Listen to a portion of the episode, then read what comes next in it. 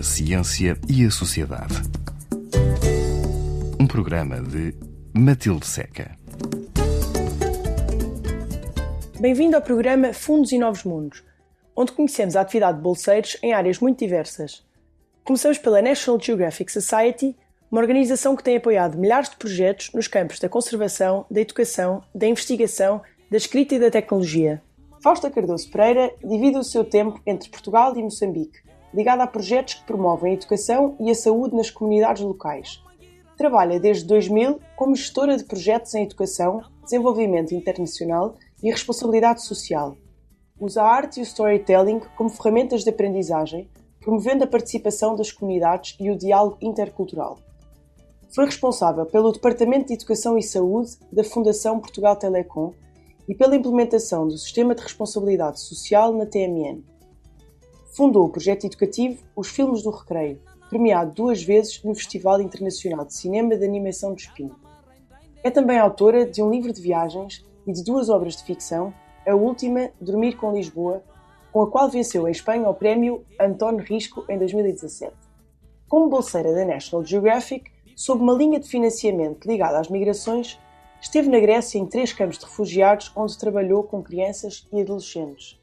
Olá Fausta, bem-vinda ao programa Fundos e Novos Mundos. Eh, este será o último episódio e tenho muito gosto em recebê-la aqui para falarmos deste, deste projeto na Grécia. Mas antes disso, qual é que era o objetivo da linha de financiamento da National Geographic? A linha de financiamento era ligada às migrações e tinha uma componente de storytelling e projeto educativo.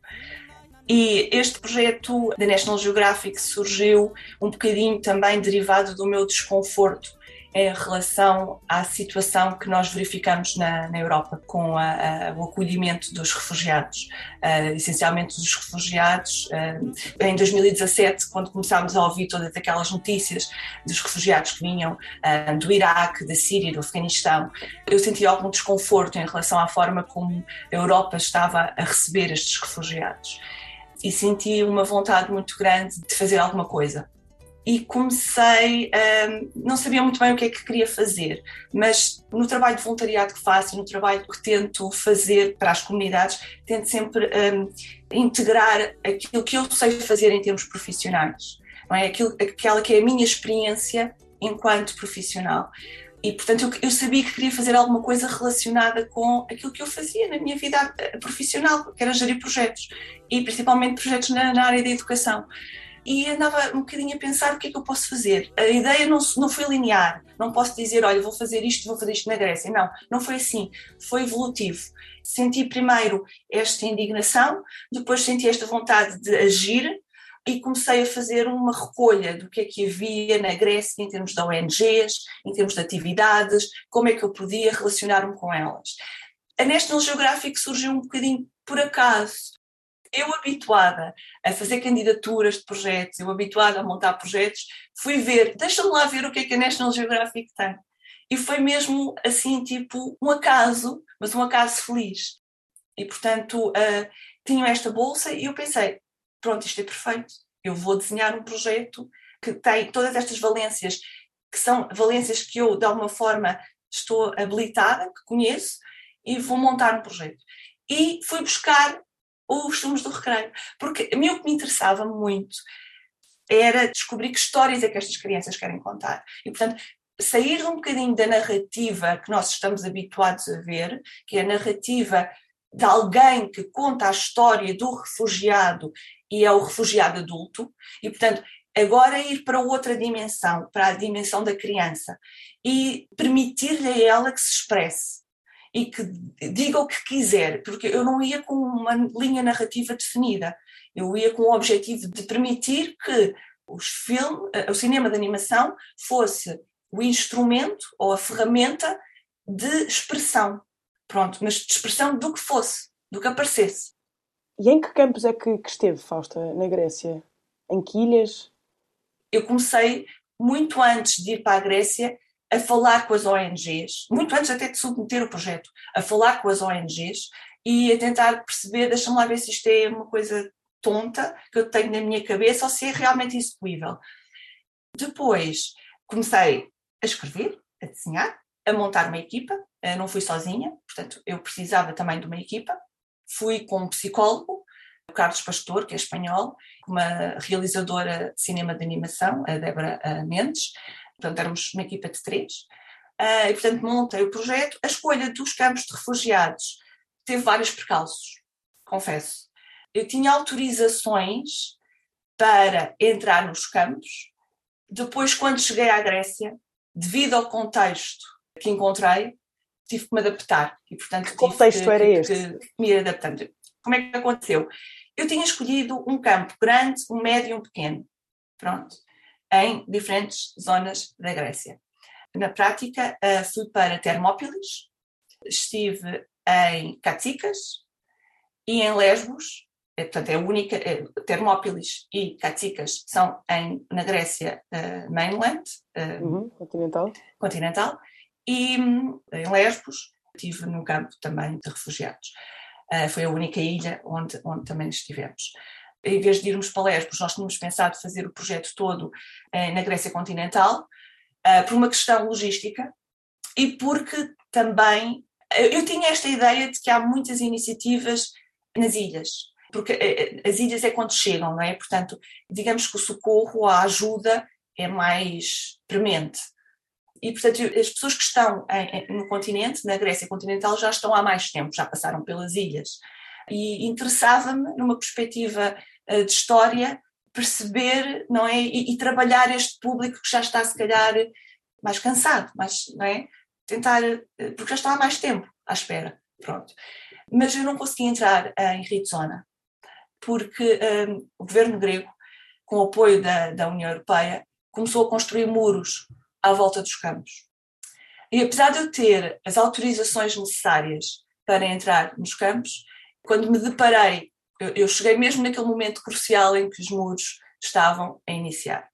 E uh, houve dificuldades uh, na entrada, principalmente em Rizona porque uma, eh, nós éramos uma equipa, não é? Portanto, trabalhamos em cinema, temos câmaras.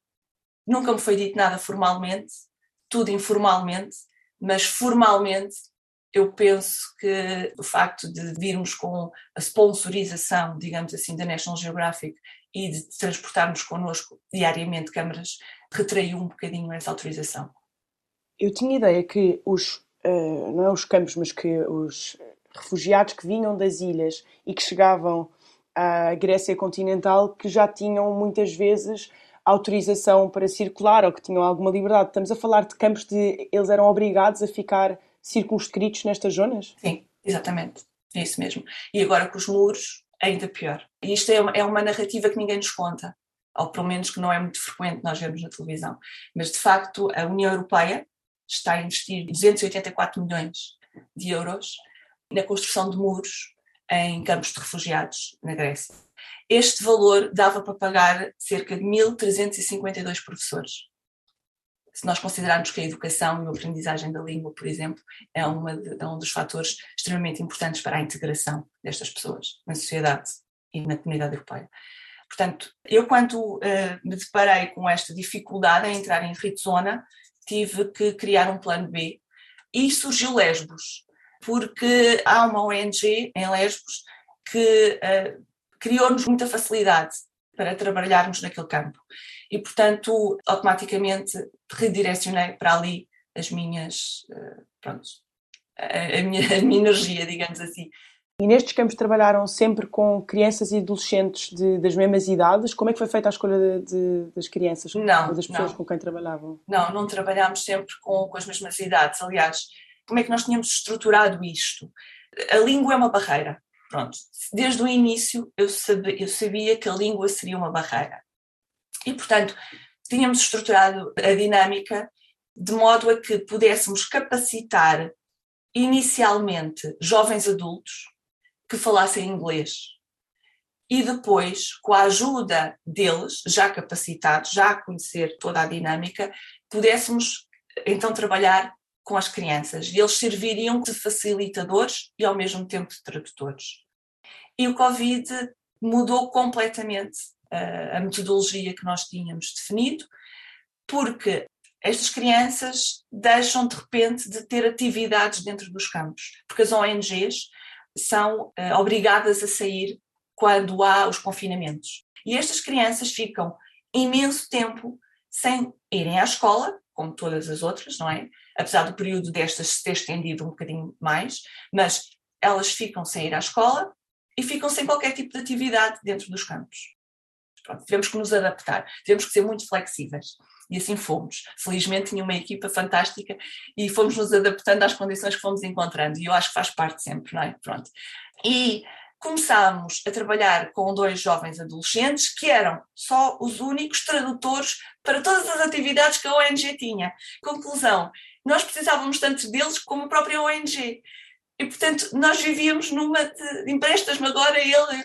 E fora isso, estes jovens também tinham vida, não é? Portanto, de vez em quando têm ir com os pais ao centro da cidade e como os pais não falam inglês, são eles que ajudam na tradução. Se é preciso ir à mercearia, eles vão com os pais, eram dois jovens muito requisitados. Pronto. E este foi provavelmente o campo mais desafiante, porque nós tivemos que comunicar com as crianças por gestos, não é?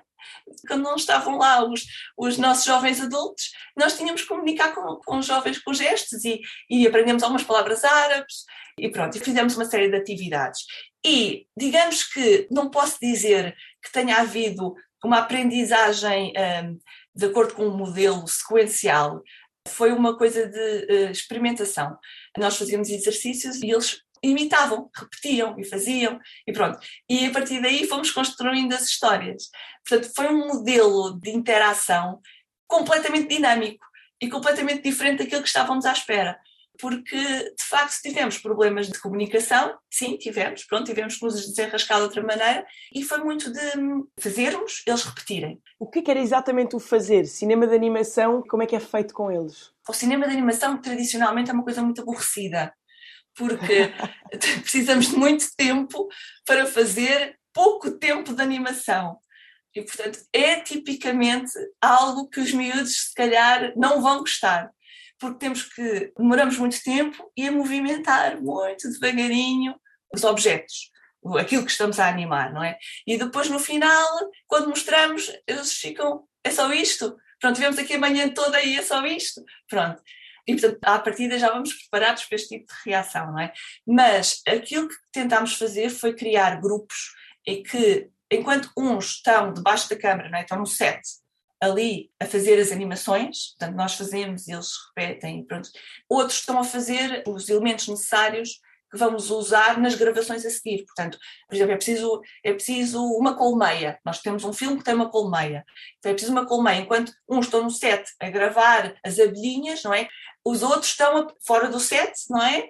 A fazer a atividade, vamos fazer a colmeia, com cola, com tinta, com tudo isto. E, portanto, a utilização de materiais como, eh, sei lá, a, a cola, como várias técnicas podemos usar trabalhos manuais, também ajudou a que os miúdos ficassem concentrados e connosco. Pronto. E depois, como não era repetitivo, não é? Porque depois trocavam. Depois os que estão lá no set trocam, vão a continuar o trabalho. Pronto. Mas eles imitavam o processo em si, Exatamente. a história que eles queriam contar, como é que depois chegaram a essa parte de saber qual é que eram as histórias que, que queriam escolher para serem contadas nas curtas-metragens? Sim, o primeiro campo foi, em termos de storytelling, a construção da história é de todas a menos linear. De todas porque nós usámos muito os exercícios que eles iam fazendo e incluímos os exercícios no storytelling. Um dos filmes surgiu como nós fizemos atividades ao ar livre por causa do Covid também, não é? Mas também porque era um sítio simpático, cheio de árvores. Uh, e fazíamos atividades ao ar livre. E nós não tínhamos tradutores. E o tradutor traduzia muito pouco. E ele, a determinada altura eles já estavam a cantar e já estavam a contar piadas, todos em farsi ou em árabe nós não percebíamos nada, ríamos na mesma, mas não percebíamos nada. Pronto. Mas tínhamos um microfone sempre ligado. E, portanto, microfone sempre ligado e gravávamos aquilo tudo. Pronto. A determinada altura, há um jovem, uma criança que eu acho que tem 11 anos, que recita um poema. Mas, tipo, ele começa a recitar o poema e os outros todos calam-se automaticamente. E aquilo soou tão respeitosamente, aquilo teve uma. não foi encenado, mas era quase como se tivesse sido, porque foi um silêncio coletivo e ele diz o poema, e nós não percebemos nada, não é? Mas os miúdos estão todos calados a ouvir e aquilo pareceu-nos uma coisa séria.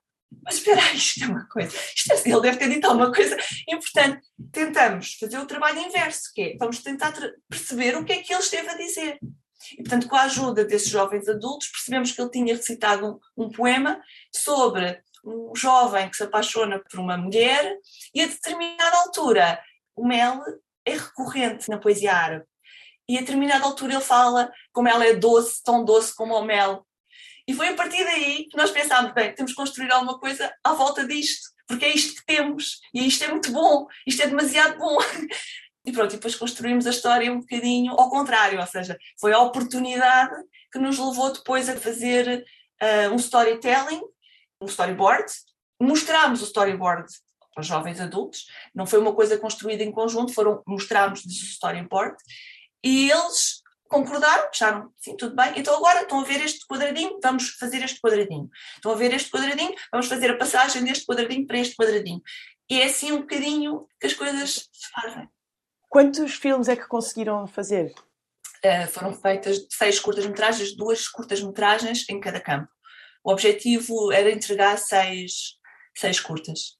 Estas crianças que trabalharam convosco eram crianças de que países? Maioritariamente eram do Afeganistão, Síria, trabalhámos com iraquianos também e essencialmente é isso. Foi fácil a parte psicológica de lidar com eles, o que é que eles tinham para contar ou o facto de serem mais novos traz alguma leveza a estes temas? Essa é uma boa pergunta eu sinto que dos outputs que nós temos, dos resultados dos filmes que nós temos, os filmes realizados pelos jovens, mais jovens, digamos assim, os pequeninos mais jovens, uh, são realmente um, mais leves. Mas ainda assim, todos eles têm uma mensagem política. E isto foi uma coisa que me surpreendeu bastante. Todos os nossos filmes têm uma mensagem política, até mesmo estes que são feitos pelos jovens mais novinhos. Dos adolescentes, já é uma mensagem mais consciente, digamos assim, já é consciente a intenção, há ali uma intenção que é consciente. Uma das coisas curiosas que aconteceu-nos foi uma família, lá está, depois nós era, era suposto trabalharmos só com jovens e crianças, e a determinada altura percebemos que a própria cultura do árabe traz as famílias atrás. E, portanto, nós vimos-nos a trabalhar com as mães dos adolescentes e das crianças. E foi muito bom, pronto, nós não queríamos excluir absolutamente ninguém, para além de termos trabalhado com crianças mais novas do que aquelas que estavam previstas, que quiseram se juntar, porque lá está, não tinham atividades e esta era uma atividade. Crianças de que idade, por curiosidade? Nós temos filmagens de uma criança que deve ter pai uns seis anos, e sete, oito. A ideia era começarmos a trabalhar com nove para cima, dez para cima, pronto, mas trabalhámos com crianças mais jovens. Também houve esta surpresa de trabalharmos com os pais, as famílias, e portanto vieram os filhos e as mães acharam piada e ficaram e também participaram. E havia uma família do Afeganistão que, quando estávamos a construir o storytelling e a tentar perceber sobre o que é que eles queriam falar, eles começaram por falar da história deles de fuga portanto, de quando chegam à Turquia, como é que são tratados na Turquia e todo esse processo. E a determinada altura, quando lhes perguntamos, mas é sobre isso que vocês querem contar, de repente percebemos que não. Não, não, nós não queremos falar sobre isto, não é sobre isto que queremos. Ou seja, parecia que tinham, ao início, quando crias o espaço para que a história surja e que as pessoas começam a partilhar sobre o que é que querem falar, esta história surgiu muito naturalmente, foi como se fosse imediato. A primeira coisa que lhes veio à cabeça foi: nós vamos contar sobre a nossa fuga. De repente, quando nós materializamos e perguntamos, então vamos trabalhar esta história, eles, os dois, pai, a mãe e o filho, voltam atrás e dizem: não, não é sobre isto que queremos contar. Então, sobre o que é que querem falar? Então percebemos que queriam falar sobre coisas alegres, mais alegres, coisas mais positivas. E então é um filme que conta as recordações, fala sobre as recordações que têm da terra que deixaram para trás.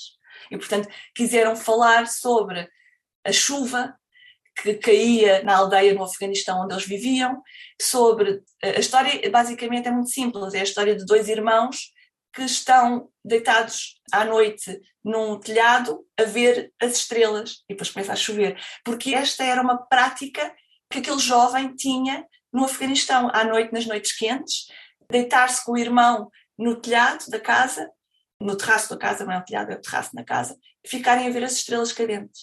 E a partir daí construímos uma narrativa em conjunto que trouxesse de volta as coisas boas que eles tinham no Afeganistão. Uhum. Na, na, terra deles. O trabalho com o psicólogo Carlos Pastor foi importante para fazer este. Sim. Conseguir lidar com estes temas? Sim, nós íamos preparados para coisas uh, pesadas, digamos assim. O Carlos tem uma forma de trabalhar muito, muito genuína. É muito genuína, é muito espontâneo. Ele cria o goodwill com as crianças, cria uma, uma relação com os jovens que nunca é forçada. Nós percebemos que ele é mesmo, é mesmo ele, ele gosta mesmo do que faz. E eu acho que essa relação de confiança que ele conseguiu estabelecer com os jovens foi muito importante para depois se estender ao resto da equipa e todos nós nos sentirmos à vontade. Efetivamente, surgiu um caso em que esta relação de confiança e esta vontade que ele conseguiu estabelecer com os jovens levou uma das crianças a desenhar um episódio com um barco e vários corpos à volta, e nós percebemos que aquilo tinha a ver com a viagem dela quando chegou à Grécia, não é? Portanto, aquelas, infelizmente, histórias que nós ouvimos de pessoas que morrem na travessia. E ela desenhou isto. Estamos a falar de uma criança que tem 9, 8, 9 anos, e que desenhou isto. E a partir daí nós tivemos que desencadear os mecanismos de segurança que as ONGs também já têm previstas. E, portanto, tivemos que reportar a situação para que haja um acompanhamento, porque nós, na realidade, só ficamos lá três semanas em cada campo, é muito pouco tempo. E, portanto, também temos que ter alguma articulação temos que ter esta articulação com quem lá fica, não é? E, portanto, o que fizemos foi reportar efetivamente a situação para que o acompanhamento continue a existir. Mas lá está, aquilo que nós sentimos é que quando criamos o espaço para as histórias surgirem, estas histórias são as primeiras que naturalmente surgem. Depois, se se quer materializar isso e se quer perpetuar isso ou não, lá está, como a família da mãe e do jovem não quiseram, não é? Mas ela acabou por acontecer, não é? Porque essa exteriorização, essa necessidade de falar da situação existe, e existe em todas as idades. Lá está, esta história da Fátima, chamava-se Fátima, do desenho que fez, é esse resultado, é, é evidência. Fausta, onde é que as pessoas vão poder ver estes vídeos? Vai haver alguma plataforma ou evento onde eles vão ser lançados? O grande objetivo destes filmes é criar awareness, não é? criar um, consciência, criar visibilidade para a situação dos refugiados é um dos grandes objetivos destes filmes. Eles estão eh, atualmente no Vimeo, vão estar disponíveis sem password, portanto, uh, livremente, é isso que eu quero dizer. O projeto Camps, mas mais conhecido shortcut, é OpenCamp. Se fizerem uma busca por OpenCamp, encontram os filmes. Fausta Cardoso Freire, muito obrigada por nos ter contado a sua experiência de o que é que foi estar em três campos uh, de refugiados na Grécia e das histórias que, que conseguiram registar através de animação, filmes de animação, feitos com crianças e jovens. E fica o desafio para as pessoas irem ver os vídeos, que, que vale a pena, já tive essa oportunidade e achei fantástico. Obrigada. Obrigada, Matilde.